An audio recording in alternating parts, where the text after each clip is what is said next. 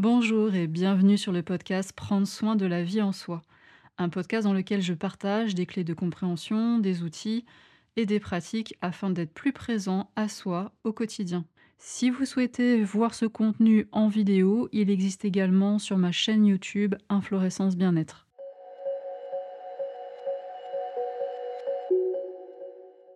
Pourquoi voyager? Ce que je te propose dans la vidéo d'aujourd'hui, c'est un témoignage peut-être un peu plus personnel. Alors peut-être que tu as déjà vu des vidéos sur cette chaîne ou sur ma chaîne plus personnelle où justement je partage mes expériences de voyage, où tu nous as vus avec Rémi sur des plages tropicales, avec un sable fin, avec une eau qui est tiède et transparente. Tu nous as peut-être vu nager parmi les poissons, parmi les coraux.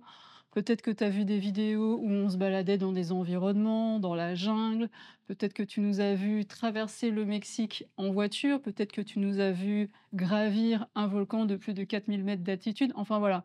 Peut-être que tu nous as vu avoir un certain mode de vie et en voyant juste ces vidéos, peut-être que tu te dis mais c'est bon. Je sais pourquoi vous voyagez, les amis, ça a l'air trop cool, t'as pas besoin de m'expliquer davantage. Oui, c'est vrai que, tous ces aspects font clairement partie de l'équation et que ça rentre, clairement en compte pour, pour avoir choisi ce mode de vie un certain temps.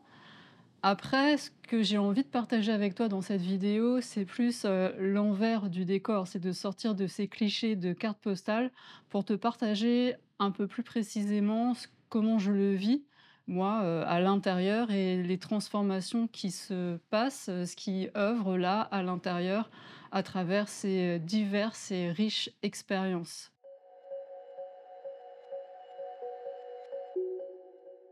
Bonjour, je suis Karine Lépouchard, je suis thérapeute énergéticienne et enseignante indépendante. J'accompagne les personnes sur leur chemin de conscience de soi, d'amour de soi, de santé holistique et naturelle. Donc je pense que tu l'as compris si ça fait un petit moment que tu regardes les vidéos sur cette chaîne. Ce qui m'anime en général à travers ces vidéos et dans ma vie euh, plus globalement, c'est cet élan, c'est ce mouvement de conscience de soi et de connaissance de soi. Or, j'ai passé la plus grande partie de ma vie toujours dans le même environnement, qui est l'environnement de la banlieue parisienne. J'ai passé la plus grande partie de ma vie à l'école, puisque j'ai été euh, élève, étudiante et prof de sciences pendant euh, plus de 18 ans. Et donc j'ai eu une maison euh, super confortable, super agréable, avec un chéri. J'ai eu un mode de vie hyper sécurisant, à la fois matériellement, financièrement et sur le plan affectif. Et voilà, il y arrivait un moment où j'ai eu la sensation que je tournais un peu en rond dans ce mode de vie. C'est un environnement très sécurisant, très normé, puisque moi je travaillais dans l'éducation nationale et j'avais grandi dans une famille où mon papa travaillait dans l'éducation nationale. Et donc tout avait toujours été comme ça, très normé, très cadré, très sécure. Et j'en pouvais plus. J'ai tout fait. J'aspirais à voir le monde, à explorer, à me sentir beaucoup plus libre et à me confronter à autre chose. Quand on vit toujours dans le même genre d'environnement, avec le même type d'expérience, avec le même genre de personnes, ça peut devenir compliqué de savoir qui on est, de se connaître profondément, d'avoir conscience de soi, parce que c'est difficile de faire la part de qui on est soi-même profondément et ce qui vient des conditionnements de son environnement. On ne sait plus trop à quel point on s'est adapté, ce qui vient de l'environnement, ce qui vient de soi. Et j'avais besoin de sortir de là pour y voir plus clair. Être confronté à d'autres environnements, d'autres paysages, d'autres cultures, d'autres langues, d'autres cuisines, d'autres manières de communiquer, de penser, on est forcément confronté à tout un tas d'expériences très riches, très variées, très différentes. Et là, ça va aider, je trouve, à mieux se connaître, à avoir davantage conscience de soi, parce que déjà, mécaniquement, on va être confronté à ce j'aime, j'aime pas, hein, cette attraction-répulsion. Déjà, juste à travers ça, on apprend à se connaître, c'est hyper riche. Et on apprend aussi à se confronter à sa propre normalité et à se rendre compte que pour d'autres personnes, ce qui nous, nous paraît bah, normal, euh, nos codes, euh, ce qui se fait pour nous et ce qui se fait pas pour nous, mais en fait, dans d'autres cultures, dans d'autres environnements, ça devient complètement différent. Et là, on commence à relativiser ses croyances, ses codes et ses conditionnements. Et on peut être aussi déstabilisé par les codes et les conditionnements d'autres personnes, d'autres cultures, parce que pour eux, il y a des choses qui se font et des choses qui se font pas. Et pour nous, ben, en fait, c'était pas un sujet. Donc euh, voilà, ça fait des miroirs et ça aussi, c'est super enrichissant. S'éloigner de son environnement d'origine, de sa propre culture, de son propre entourage, donc ça va aider à prendre conscience de ses croyances, de ses conditionnements, de ses mécanismes, mais ça va aider aussi quand on reste un certain temps, plusieurs mois, plusieurs années. Moi, ça fait près de 4 ans maintenant que je suis comme ça, heu, en voyage. Ça va aussi œuvrer dans un sens de déconditionnement parce qu'on va tellement être confronté à des choses diverses et variées. On va faire des expériences dont on ne se croyait pas forcément capable, donc on va gagner en confiance en soi et aussi, on va faire des expériences auxquelles on n'avait jamais pensé. Donc, il y a quelque chose de l'ordre de la confiance en soi et il y a quelque chose de l'ordre de d'ouvrir de nouveaux possibles. Donc, il y a un effet aussi de déconditionnement qui est assez profond, qui est à l'œuvre pour moi dans ce genre d'expérience. Je vois que je découvre vraiment des potentiels, des aspects de moi qui sont nouveaux et auxquels j'avais pas forcément pensé avant. J'avais pas anticipé qu'il se passerait telle ou telle transformation pour moi à travers ces explorations et ces expériences. Et ce qui se passe aussi pour moi, c'est que je suis une personne qui est hyper sensible, à la fois sensoriellement, émotionnellement, sur le plan empathique. Et donc, quand je suis entourée de certaines personnes, je vais très facilement et souvent inconsciemment capter ce qui se passe pour elles au niveau émotionnel, au niveau de leurs pensées, au niveau de leur processus de croyance, de leur propre euh, conditionnement. Et pour moi, depuis toute petite, mon mécanisme automatique, c'est de me conformer et de m'adapter à ce que les autres ressentent, à ce, dont les autres ont besoin, à ce que les autres pensent, à leur manière de faire, de croire, de penser. Et ça, pour moi, automatiquement, c'est comme ça que je me suis construite, mais toute petite, je m'adapte à ça et je me conforme à ça. Et donc un autre aspect de ces explorations et de ces voyages, c'est que déjà je suis entourée en général de personnes, surtout en Asie, dont je ne comprends pas la langue et la culture. Euh, je suis la plupart du temps euh, seule et avec Rémi, donc on est en couple. Et en fait, forcément, je suis éloignée de certaines personnes de mon, entourage habituel euh, en France, de ma famille, de mes amis, de la société, de voilà, de, l'inconscient collectif aussi français, de la culture française et je me retrouve centrée sur moi-même. Et j'ai beaucoup de moments de solitude. Et ça, pour moi, c'est hyper précieux parce que dans cette solitude et environ, environnée d'un, d'une culture avec une langue que je ne connais pas, ça m'aide vraiment à me recentrer sur qui je suis. Parce que j'ai plus personne à qui m'adapter, j'ai plus personne à qui me conformer. Et donc, bah, forcément, naturellement, organiquement, je me retrouve confrontée à moi-même. Et ça, ça m'aide beaucoup justement à apprendre à discerner ce qui est là profondément et qui m'appartient, ce qui était là et qui ne m'appartenait pas forcément et ça m'aide à me rencontrer beaucoup plus profondément et dans mon essence et ça, c'est hyper précieux. Vraiment, c'est comme un chemin qui est pour moi hyper important. Un autre type de réflexion et d'expérience qui m'intéresse beaucoup à travers, heu, ces voyages, ces explorations, ce mode de vie nomade que j'ai depuis quelque temps, c'est tout ce qui tourne autour de la réflexion sur les besoins et sur ce concept de minimalisme. Quand j'étais dans ma maison en région parisienne, tellement grande, tellement confortable, tellement agréable, et que je voyais ces gens vivre avec mais tellement de choses, tellement peu de choses justement, eh bien ça m'interrogeait. Je me disais, mais euh, est-ce que vraiment j'ai besoin de tout cet espace pour moi? Est-ce que vraiment j'ai besoin de tous ces objets?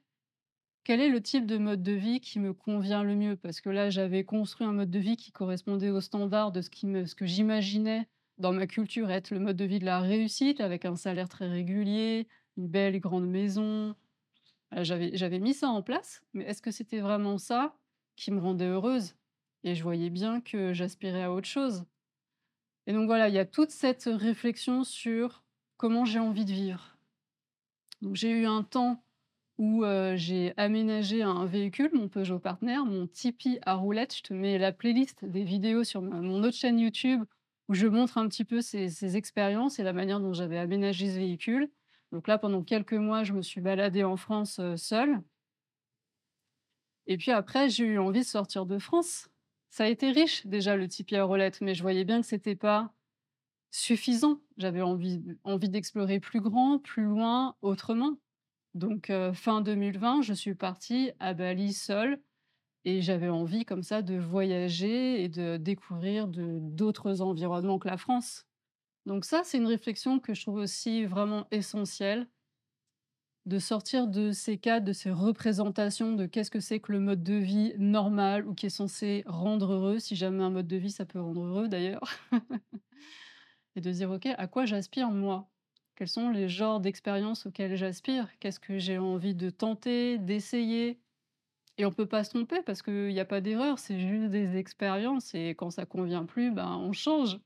Et là, le mode de vie que j'ai actuellement, je le continue et on continue parce qu'on est 2, donc on le continue à 2 tant qu'on sent que ça nous nourrit et que ça nous fait du bien et qu'on a de la joie pour ça et puis quand on en aura marre, on fera autre chose. Parce que là, ce qu'il faut voir, c'est qu'avec Rémi, on reste dans un même logement environ deux, trois mois. C'est l'équilibre qu'on a trouvé pour l'instant et souvent on passe d'un logement à un autre en utilisant le mode de transport qui est l'avion. Donc en avion, c'est pas pareil qu'un transport en voiture. Quand on a traversé le Mexique, on l'avait traversé de part en part et dans différents sens avec une voiture, donc là on la blindait et on pouvait mettre un peu plus d'affaires. Mais là, depuis qu'on est retourné en Asie, on est on passe d'un pays à l'autre en avion. Donc ça veut dire une valise de 30 kilos à peu près maximum, un sac à dos et nos ordinateurs et c'est tout. Donc c'est clair que ça me fait du bien de voir quels sont les objets, quelles sont les choses dont j'ai réellement besoin. Après, c'est sûr que c'est hyper limitant. Moi, personnellement, j'aime faire de la musique, donc ça veut dire avoir des instruments. Je joue du piano, par exemple. Je vais pas trimballer un piano, hein, c'est sûr. Et dans les logements où on va, il n'y a pas de piano.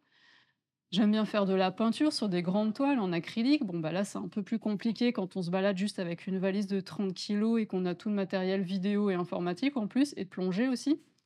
Voilà, donc après, c'est des choix. C'est pour ça que on le fait tant qu'on a de la joie, comme je le disais, et quand on en aura marre, on se posera et on fera autre chose. Un autre aspect de ces voyages et de ce mode de vie nomade où on bouge comme ça très très régulièrement, parce que deux trois mois, ça passe quand même super vite, c'est la solitude. Je t'en parlais déjà un peu euh, tout à l'heure. Et en fait, c'est un aspect important de, notre mode de vie. On vit un peu comme des ermites, un peu comme des ours. Heu, moi, personnellement, je fais pas beaucoup d'efforts pour me relier au réseau, heu, francophone ou de d'expatriés ou même aux populations, locales puisque je parle pas thaïlandais. Actuellement, on est en Thaïlande. Mon indonésien, n'est pas trop au point non plus. Voilà, selon les pays où on va, c'est pas évident de se connecter la langage au langage et aux voilà, aux personnes qui vivent là. Et je fais pas tellement d'efforts pour ça, parce que pour moi, cette solitude, comme je te disais tout à l'heure, elle est thérapeutique, même je la recherche. Et en même temps, il y a toujours la contrepartie. C'est sûr que c'est pas toujours évident sur le plan affectif d'être loin de sa famille. J'ai la gorge qui serre quand je parle de ça, d'être loin de ses amis.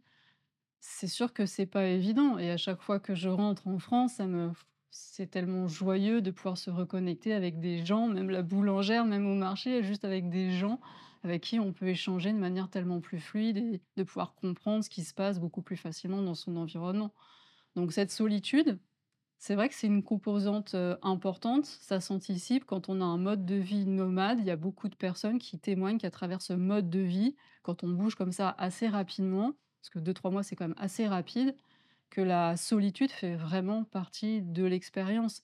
Moi, personnellement, je ne suis pas très attirée en plus par des rencontres éphémères, rencontrer des gens comme ça, juste quelques jours, savoir qu'après je les reverrai plus. Je sais pas, c'est pas quelque chose qui m'attire et je sens que voilà, c'est cette solitude, je la cultive aussi. C'est aussi un choix quelque part et je l'assume. Mais voilà, ça fait partie de l'expérience. Je te parlais aussi tout à l'heure de mon hypersensibilité. Bah ça, tu vois, c'est un aspect de ma personnalité que j'ai vraiment découvert et dont j'ai vraiment pris conscience en étant en voyage. Et s'il y a bien quelque chose qui challenge les hypersensibles, c'est les grands changements. Les changements d'environnement, les déménagements, les grands bouleversements dans sa vie.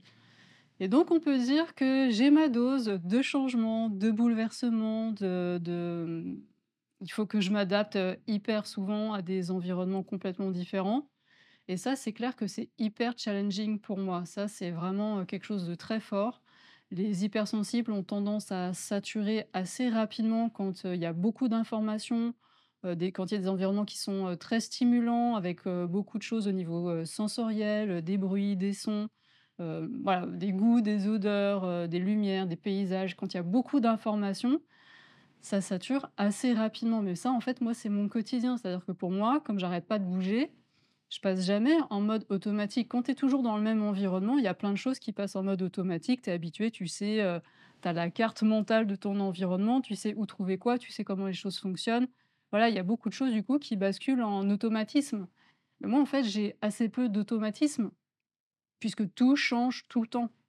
Et ça, pour un hypersensible, c'est hyper confrontant et du coup, la contrepartie de ça, c'est que j'ai besoin d'énormément et encore plus qu'avant, justement de ces moments de solitude dont je te parlais, d'être dans le silence et d'être dans ma bulle pour, heu, équilibrer. Donc ça, c'est quand même un gros défi et clairement, il y a des endroits où c'est beaucoup plus facile de trouver ces espaces, surtout dans la nature, pour, heu, de silence, pour se rééquilibrer, pour se ressourcer et il y a des endroits où c'est beaucoup plus compliqué et ça, ça fait aussi partie de l'apprentissage et ça permet aussi de se confronter à ses limites, à ses besoins et ça fait partie de de cette, heu, de ce mouvement, de cette quête, de cette exploration de la connaissance de soi et de la conscience de soi. Un autre aspect que j'avais pas du tout anticipé quand, heu, j'ai eu cet élan de commencer à voyager et avoir ce mode de vie nomade, c'est ma sensibilité aux énergies, aux présences et au subtil. Je suis thérapeute énergéticienne, forcément je fais des soins énergétiques et heu, voilà, je savais déjà, hein, que j'avais quand même cette sensibilité-là. Mais plus je voyage et plus je me déconditionne justement de mes anciens, heu, conditionnements, heu, en banlieue parisienne avec l'école et avec tout un tas tout un mode de vie à l'occidental, plus je prends de la distance avec ça, bah, plus je me rapproche de moi-même et plus j'augmente ce que je ressens, plus je perçois clairement les choses et plus je me je mesure l'impact que cet aspect-là aussi, des énergies, des environnements, des lieux, des présences, de l'inconscient collectif, de la culture de des gens, des mémoires des lieux, tout ça, je mesure à quel point ça m'influence, ça m'impacte. Alors il y a des lieux où c'est hyper joyeux et c'est juste, heu, magnifique et il y a des lieux où c'est plus compliqué et donc j'apprends aussi, encore une fois, à confronter mes besoins et mes limites. Il y a des lieux où j'ai vraiment du mal à équilibrer et à m'adapter au lieu et à prendre soin aussi du lieu, parce qu'il y a des choses qu'on peut faire pour, heu, que le lieu soit plus agréable, plus joyeux et plus libéré. J'aime pas le terme nettoyer parce que je trouve qu'il contient des jugements sur ce qui a été vécu dans ce lieu ou sur les personnes ou certains types de présence, donc le terme nettoyer, je suis pas trop fan. Mais voilà, contribuer à ce que des certains lieux, heu, il plus d'amour dedans, qu'il y ait plus d'accueil, que ce soit plus libre, que ce soit plus vivant, ça effectivement, j'œuvre aussi dans ce sens-là. Mais parfois, il y a des choses qu'on n'est pas autorisé à faire, qu'on peut pas faire, on se confronte à ses limites aussi et du coup, dans certains lieux, c'est compliqué de pouvoir se ressourcer et se recharger aussi pour ces raisons-là. Donc ça fait aussi partie des expériences et du voyage. Sentir les lieux, les énergies, les présences, les mémoires et voir, heu, ce qui est compatible avec soi, ce à quoi on peut s'adapter, ce qu'on peut transformer ou pas. Et ce qui est intéressant avec les lieux, que ce soit les pays ou que ce soit des lieux très précis, c'est que l'interaction va dans les 2 sens parce que je me suis aussi rendu compte que certains lieux, certains pays, certaines cultures étaient vraiment propices pour faire remonter en moi certaines mémoires, certaines mémoires karmiques, des vies antérieures, certains certaines mémoires multidimensionnelles, pas forcément sur cette terre d'ailleurs. Et ça, c'est hyper intéressant de voir que ces lieux vont favoriser ces remontées. C'est souvent des mémoires, pas toujours, mais c'est quand même souvent des mémoires avec des guérisons à faire, des libérations à faire, donc ça induit des introspections. Et ça, ça nécessite aussi du temps à l'intérieur et de la disponibilité de l'espace à l'intérieur de soi pour aller se confronter à ce qui est en train de remonter, de voir les liens éventuellement avec le lieu ou pas, hein. Parfois, ça n'a rien à voir avec le lieu, évidemment.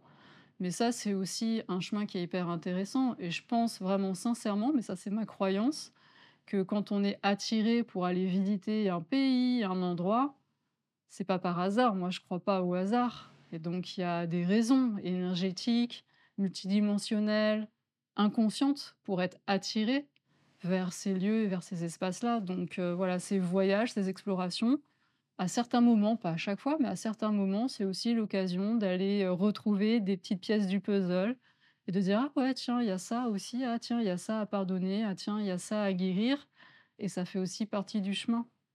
Voilà ce que j'avais envie de partager avec toi sur ces explorations dans le monde et qui sont en miroir avec des explorations pour moi intérieures et c'est même quasiment aussi important, hein, l'extérieur et l'intérieur. C'est vraiment une danse entre l'environnement et ce qui se passe à l'intérieur de soi. Mais voilà, j'avais envie de sortir un peu de ces clichés de cartes postales, de vie facile, heu, de se reposer toute la journée avec la petite noix de coco, heu, en bord de mer. Comme tu le vois à travers moi, ce que je vis, c'est vraiment pas toujours de tout repos, c'est hyper challenging. Alors c'est pas du tout pour me faire plaindre, hein, parce que je suis très heureuse de tout ça, mais voilà, c'est quand même un sacré processus, heu, de transformation. Donc là, actuellement, on est en Thaïlande, on est sur l'île de Koh Samui encore jusqu'à début octobre, jusqu'au moment de mon anniversaire, le 5 octobre. Et puis après, on a prévu d'aller dans d'autres destinations, toujours en Asie du Sud-Est. Je te les dévoile pas tout de suite. Si tu as envie de suivre notre parcours, tu peux utiliser le canal Telegram d'Inflorescence, tu peux t'abonner à la newsletter d'Inflorescence, tu peux t'abonner à Instagram, au compte Instagram d'Inflorescence, à la page Facebook. Enfin voilà, c'est pas les réseaux sociaux qui manquent. Tu peux choisir celui qui te convient le mieux pour suivre euh, les prochaines aventures que nous allons faire. Je te laisse ressentir comment tout ça, ça résonne pour toi, sentir si toi aussi tu as envie de voyager, tu as envie d'explorer le monde, tu as envie de t'offrir cet espace de disponibilité pour euh, sentir les choses et voir comment ces explorations, ça résonne à l'intérieur de toi. Si ça te parle ou pas, en tout cas, ça m'intéresserait que tu me le dises dans les commentaires juste en dessous. En tout cas, je te remercie beaucoup pour ta présence sur cette chaîne et je te dis à très bientôt pour de prochaines vidéos. Je t'embrasse. Bye bye.